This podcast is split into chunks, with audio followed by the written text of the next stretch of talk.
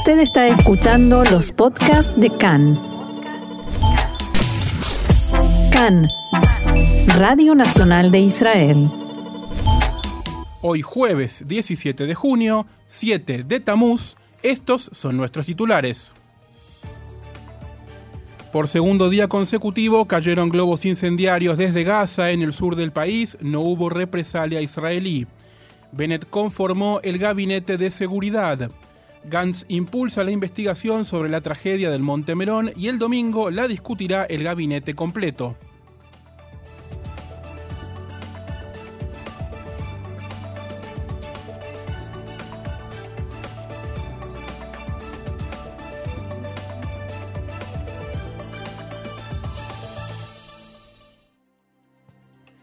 Vamos entonces al desarrollo de la información que por supuesto tiene que ver con la situación de seguridad en el sur del país porque a pesar de las represalias del ejército de Israel sobre Gaza la noche anterior, durante el día de ayer se registraron otros cuatro incendios generados por globos incendiarios lanzados desde la franja de Gaza hacia el sur del país por Hamas y otras agrupaciones terroristas. De acuerdo con el Servicio de Bomberos y Rescate, los cuatro siniestros sucedieron en la región de Eshkol, fueron pequeños en magnitud y no representaron riesgo para las comunidades aledañas. Respecto de los ataques del día martes, Khan pudo saber que una hectárea y media de limoneros pertenecientes al kibutz Nir Am resultó quemada, junto con media hectárea de árboles de mandarina, también se quemaron campos de trigo con más de 12 hectáreas de tierras incendiadas en total. Como decimos, no hubo represalias por parte del gobierno de Israel. Tampoco hubo eh, atribución por parte de Hamas o de los grupos terroristas a los cuatro incendios que se generaron ayer. Mientras tanto, una delegación israelí de funcionarios de seguridad viajará hoy a Egipto para conversar sobre la creciente tensión con Hamas. Khan pudo saber que la delegación israelí tiene la intención de discutir con los anfitriones egipcios la posibilidad de mantener conversaciones de alto nivel más adelante, en un tiempo, que traten un acuerdo de cese al fuego de larga duración entre Israel y Hamas. Como adelantábamos también en los titulares, durante el día de ayer el nuevo gobierno aprobó la conformación del Gabinete de Seguridad. Los ministros autorizaron a través de una reunión remota, realizada de manera remota, la composición de este gabinete especial que se encarga de aprobar las operaciones militares. Presidido, por supuesto, por el primer ministro Naftali Bennett, el gabinete consistirá en los siguientes ministros. El primer ministro alterno y ministro de Relaciones Exteriores, Yair Lapid, el ministro de Defensa Benny Gantz, el titular de Justicia Guidon Sar, el ministro de Finanzas Avigdor Lieberman, la ministra de Transporte Mirab Mijaeli, la ministra de Interior Ayelet Shaked, el ministro de Vivienda Seb Elkin, el ministro de Seguridad Pública Omer Barlev, el ministro de Salud, Nitzan Orovitz, el titular de Asuntos Religiosos, Matan Kahana, y la titular de la cartera de Educación, Ifad Shasha Bitón. Pasando lista, podrán notar que los líderes de siete de los ocho partidos que forman la coalición de gobierno son parte del gabinete de seguridad, siendo la única excepción en este caso Mansur Abbas, el titular de RAM, cuyo partido no está representado en este gabinete, en esta mesa. También durante el día de ayer, el gobierno formó un comité ministerial para examinar a los candidatos a altos cargos diplomáticos como embajadores y cónsules generales antes de que el gobierno apruebe sus nombramientos. El comité incluye a Lapid, a Guidon Sar, a Matan Kahana y al ministro de Cultura, Gili, Gili Trooper, del partido Cajol Laván. Mientras tanto, ayer el primer ministro Naftali Bennett y el jefe del Estado Mayor del Ejército, Aviv Kojavi, se reunieron por primera vez en la oficina del primer ministro en Jerusalén.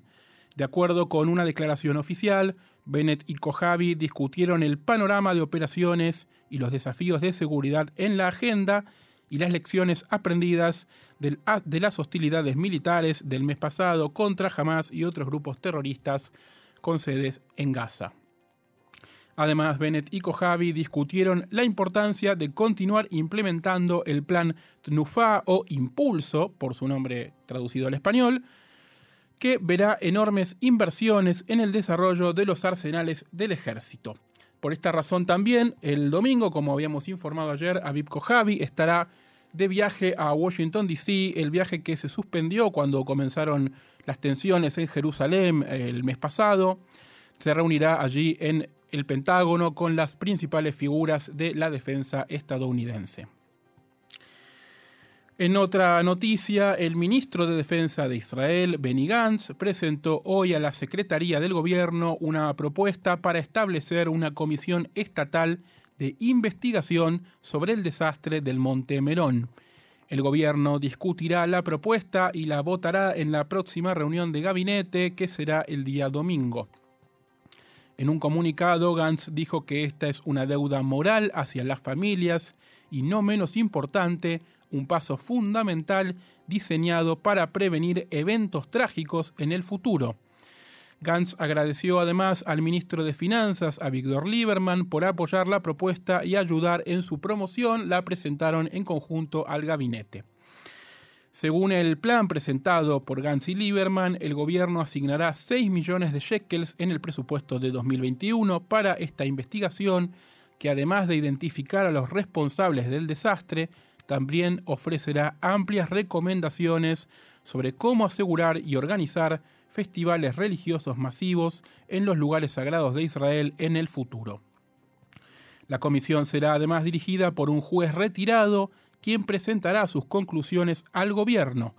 El líder de la comisión será designado por la presidencia de la Corte Suprema de Justicia.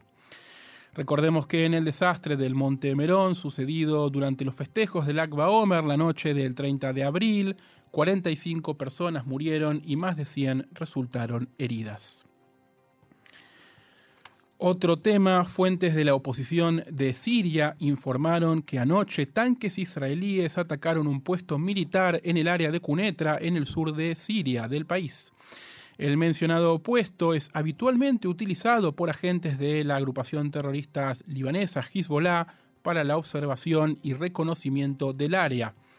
No se reportaron víctimas, como es habitual, el ejército israelí no comentó sobre un reporte extranjero, lo que sí también trascendió horas después, hace minutos nada más, a través de los informes sirios, es que luego del ataque, aviones del ejército israelí lanzaron panfletos hacia la zona de Cunetra con eh, información y la cara de Jawad Hashem, un dirigente sirio de Hezbollah, comandante en el área del sur del país, donde limita con, las, con Golán.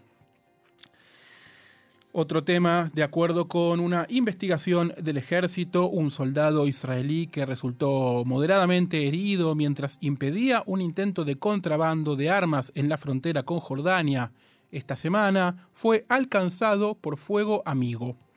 En el operativo, fuerzas del Tzal habían incautado 21 armas, incluidas varios, incluidos varios rifles de asalto, así como municiones. Tres de los contrabandistas fueron arrestados y sus autos fueron incautados. Según el ejército, el lunes por la noche la unidad vio el intento de contrabando a lo largo de la frontera con Jordania y se movilizó para detenerlo. El soldado reservista israelí resultó herido cuando un compañero suyo disparó contra uno de los contrabandistas y sufrió heridas moderadas. Según el comunicado de las Fuerzas de Defensa de Israel, la investigación sigue en curso y el soldado se encuentra estable en el hospital y permanece bajo supervisión médica. Yendo ahora hacia la política, cuando todavía no pasó una semana del nuevo gobierno, el legislador del partido Likud, Miki Zohar, presentó ayer una moción de censura o un voto de no confianza, lo contrario al voto de confianza, contra el nuevo gobierno, como decíamos, solo tres días después de que este gobierno asumiera. El proyecto de ley asegura que el nuevo gobierno, liderado por Naftali Bennett, se estableció sobre mentiras y defraudación y no tiene mandato público. Esto textuales palabras del proyecto de ley presentado por Miki Zohar. La moción ofrecerá una coalición alternativa en lugar del nuevo gobierno y probablemente sea tratada y votada durante el plenario de la Knesset el próximo lunes. Sin embargo, se requerirá que 61 de las 120 bancas de la Knesset la respalden y la oposición no cuenta con este número. Zohar dijo que presentó la medida en nombre de las facciones de la oposición otra moción de censura fue presentada por los partidos Jazz y Yaduta Torah, mencionando en el desarrollo del proyecto de ley asuntos relacionados con religión y Estado. Además de que no cuentan con 61 bancas de por sí, Likud tampoco debería eh, dar por sentado que, contiene en, que contempla con las bancas de los partidos árabes opositores de la lista conjunta que se abstuvo en algún caso, en algunos de los casos se abstuvieron durante parte de la votación del nuevo gobierno el día domingo, en caso de que la coalición ahora gobernante no llegara a, juntar las bancas, por lo cual es probable que la Reshima Meshutef, la lista conjunta, no vote junto al ahora líder de la oposición, Benjamin Netanyahu. Otro tema, la policía arrestó anoche al imán de la gran mezquita de Lod, Yusuf al-Baz, bajo sospecha de incitación a la violencia, semanas después de los disturbios sucedidos en casi todas las denominadas ciudades mixtas. El jeque al-Baz, de 63 años, fue interrogado por miembros de la unidad Laab 433. Se espera que permanezca en prisión preventiva hasta comparecer en el tribunal de Rishon LeZion. De acuerdo con fuentes policiales, Albaz fue arrestado por publicaciones en las redes sociales en las que parecía alentar la violencia contra las fuerzas de seguridad. En un video compartido por él mismo este martes se mostraba a dos personas asesinando agentes de policía de tránsito después de recibir una multa. Albaz escribió la mejor manera de lidiar con la injusticia. El imán está aliado con la proscripta rama norte del movimiento islámico y también se ha referido a Israel en ocasiones anteriores como un estado enemigo y ha deseado muerte para la ocupación sionista en publicaciones anteriores que ha hecho en redes sociales. Según el abogado de Al-Baz, a raíz del hostigamiento y persecución por parte de la policía de Israel, que está bajo una tremenda presión por parte de Itamar, Itamar y otros elementos extremistas, esta noche la policía arrestó al jeque por los sermones que pronunció. Esto, por supuesto, a textuales palabras del abogado de Albaz, que adjudica la razón por la cual su defendido fue detenido a el legislador Itamar Ben-Gvir, a pesar de que, por supuesto, la policía contaba con algunas pruebas para sospechar de él. Por otra parte, Khan reveló anoche que la policía arrestó 10 días atrás a cuatro residentes árabes en relación con el asesinato de un hombre judío el mes pasado. Sin embargo, y según pudo saber Khan, los investigadores no parecen tener pruebas suficientes para acusar a los cuatro sospechosos del asesinato de Igal Yeshua, de 56 años. Los fiscales pronto determinarán si deben presentar acusaciones contra los sospechosos y sobre qué cargos.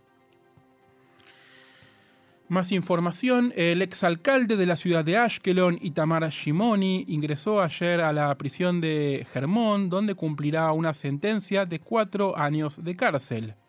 Shimoni está condenado por aceptar sobornos por un valor de 150.000 shekels, fraude, abuso de confianza, lavado de dinero y delitos fiscales. Además, se le ordenó pagar una multa de 400.000 shekels al ingresar a prisión, Shimoni declaró, inclino mi cabeza ante la decisión judicial. Entre los cargos que enfrentó, Shimoni fue acusado de aceptar un soborno de 466 mil shekels, así como de abuso de confianza, al recibir una suma adicional de 575 mil shekels mientras ejercía en el cargo de alcalde de la ciudad de Ashkelon.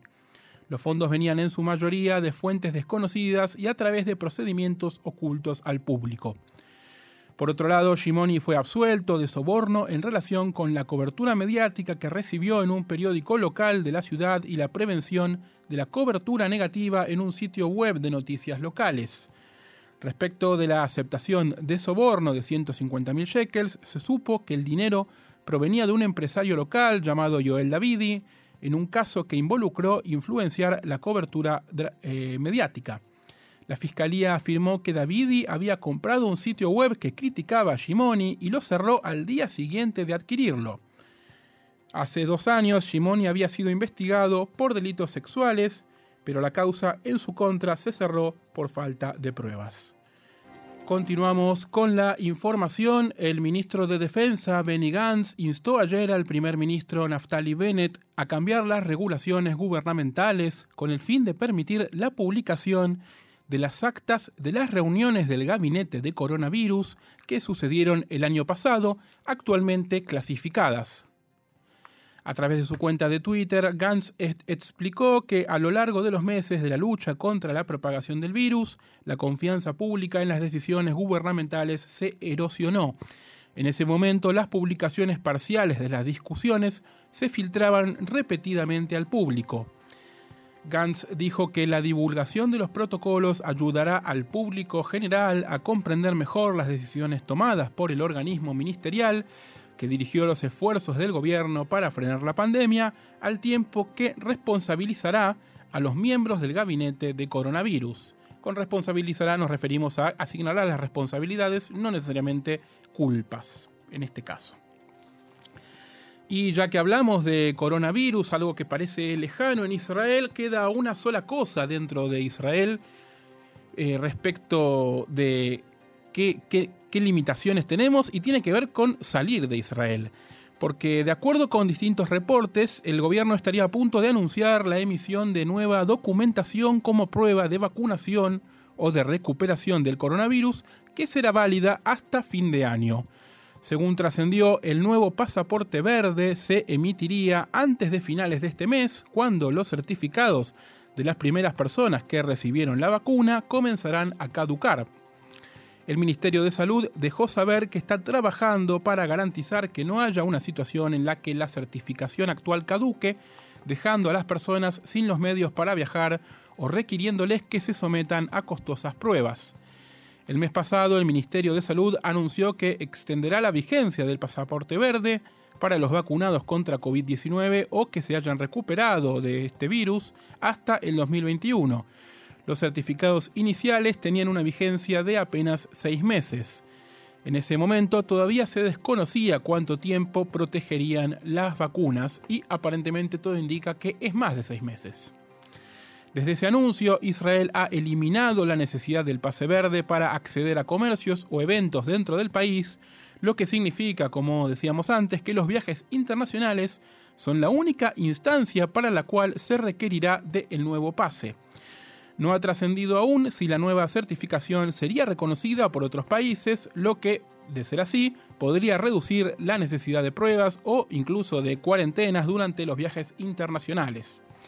De todas maneras, el Ministerio de Salud sigue recomendando oficialmente como pauta no viajar al extranjero a menos que sea estrictamente necesario. Cambiando de tema, pero hablando de viajes al extranjero y a los vecinos. La ministra de Energía, Karine El Harar, se reunió ayer con John Desroger, el mediador estadounidense, en las conversaciones indirectas entre Israel y el Líbano sobre la disputa en la frontera marítima. Tras la reunión, el Harar declaró que a pesar del sólido caso legal de Israel, estamos listos para considerar soluciones creativas para poner fin a este problema. Recordemos que Israel y el Líbano reclaman alrededor de 860 kilómetros cuadrados del mar Mediterráneo como parte de sus zonas económicas exclusivas. Ambos países no tienen relaciones y se encuentran técnicamente en estado de guerra, por lo cual Estados Unidos ha mediado entre ellos por este tema durante más o menos alrededor de una década, pero recién a finales del año pasado se logró un avance creando un marco para las negociaciones.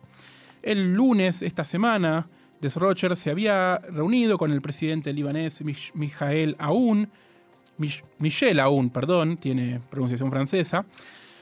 Decíamos, Desrocher se había reunido con el presidente libanés Michel Aoun para dar inicio a una nueva ronda de conversaciones. Según los informes, Aoun le dijo a Desrocher que está dispuesto a continuar con las negociaciones e instó a Estados Unidos a impulsar conversaciones justas sin condiciones previas y señaló que Israel no puede imponer su punto de vista unilateral sobre el curso de las negociaciones.